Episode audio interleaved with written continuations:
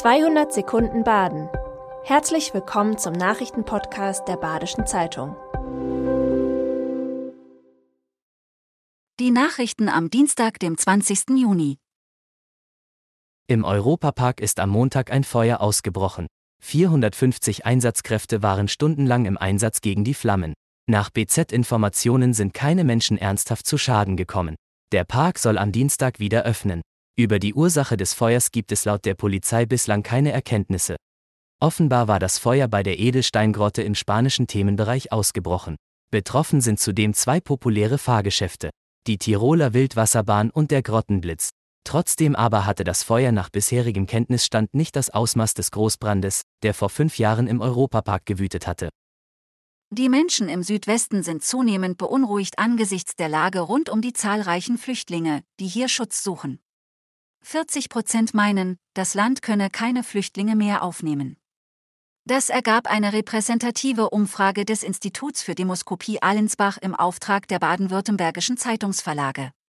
Insgesamt sei die Aufnahmebereitschaft zwar noch höher als 2015, doch die Stimmung beginnt sich zunehmend zu wandeln.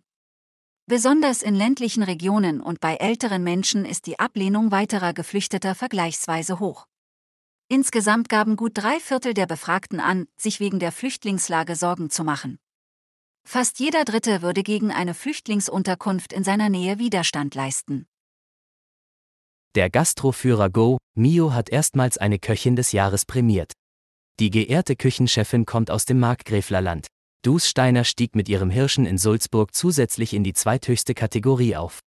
Der Restaurantführer hat über die Ehrung von Dus Steiner hinaus sämtliche Kategorien seiner traditionsreichen Auszeichnungen mit Frauen besetzt. Zwei andere Auszeichnungen gehen nach Freiburg. Einen Überblick über alle prämierten Restaurants in Südbaden finden Sie heute in der Badischen Zeitung. Immer weniger Häuser bieten Schwalbennistmöglichkeiten. Nicht so das Hotel Löwen in Bernau. Der Einrichtung bescheinigt der Naturschutzbund Deutschland, schwalbenfreundlich zu sein. Eine Besonderheit. Inzwischen finden Schwalben immer weniger Nistplätze. Moderne Ställe und Fassadenmaterialien hindern die Vögel, ihre Nester zu bauen.